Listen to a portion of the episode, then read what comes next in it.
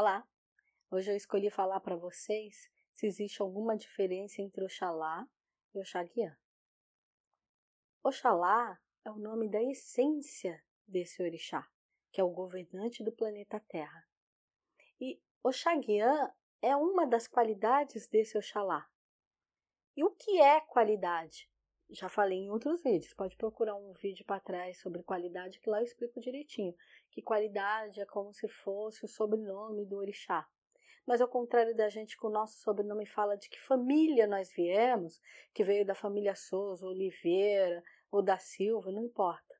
A qualidade do orixá, o sobrenome dele, fala que fase que ele estava, se era uma fase mais guerreira, com quem ele estava caminhando, o que, que ele estava fazendo, tá? Então, isso é que é qualidade.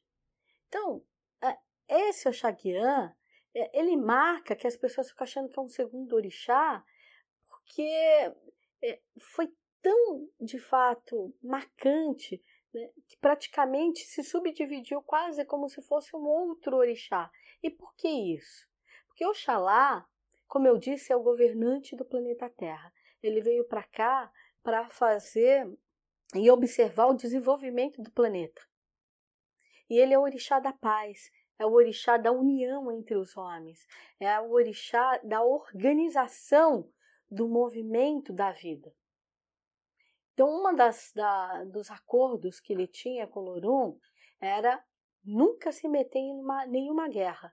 Ele não podia fazer nada, imacular nenhum ser, então ele não podia estar ligado à violência, a nenhum envolvimento que fosse é, aquele que tivesse uma agressividade, uma conotação mesmo de guerra, de luta. Mas acontece que na Terra, na história dos orixás, houve uma grande batalha. Uma batalha entre os orixás e a morte. E, e Oxalá, ele teve o, o casamento com Iemanjá, e nesse casamento ele gerou dois filhos, que são os gêmeos, Ogum e Eleg. E Ogum era o deus da guerra, era o deus da, da organização de futuro, aquele que vinha para abrir novas frentes, para desbravar, para fazer todo o movimento. Então, com isso, ele foi o grande guerreiro. E, e tudo esse movimento de desbravar, de lutar, de fazer isso, gerou para ele o título de Deus da Guerra. E ele foi ele estava nessa guerra, ele foi um dos primeiros a ir para esse grande movimento contra a morte, contra Iku. E nesse movimento todo, um dia chega até o ouvido de Iemanjá, que também só vivia no mar, que era pacífico, que era tudo, que estava acontecendo essa guerra e que Ogum estava perdendo na guerra e que ele podia ser dizimado. Aí Iemanjá foi lá e fez o quê? Saiu do mar e foi para a guerra onde gera uma qualidade chamada gunitá. Iemanjá gunitá, que é aquela que sai e, e, transforma o seu espelho num escudo, o seu pente numa, numa espada e vai para a guerra para salvar o filho, lutar ao lado do filho. Quando Oxalá soube disso, que estava o filho na guerra, que estava para perder a guerra e que o grande amor da vida dele tinha ido para a guerra, apesar dele ter pedido para ele recomendado que ela não o fizesse, e ela fez em nome do filho, aí para ele, ele falou: como é que eu faço? Como é que eu resolvo essa situação? Eu não posso me meter na guerra. Eu tenho minha palavra lá com o Lorum, mas também eu não posso ver a minha família e os meus né, numa guerra contra a morte.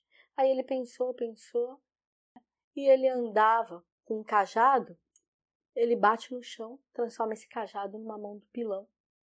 E ele se transveste numa forma jovem e vai para a guerra. E assim nasce lá o Shakyam. E na guerra, o que, que, ele fazia? Como ele não podia matar, dar cabo de nada, ele descia o porrete, desmaiava lá o, o adversário, o oponente, e assim ele seguia. Então ele não furou a palavra dele com o Lorum, porque ele não, não levava ninguém à morte.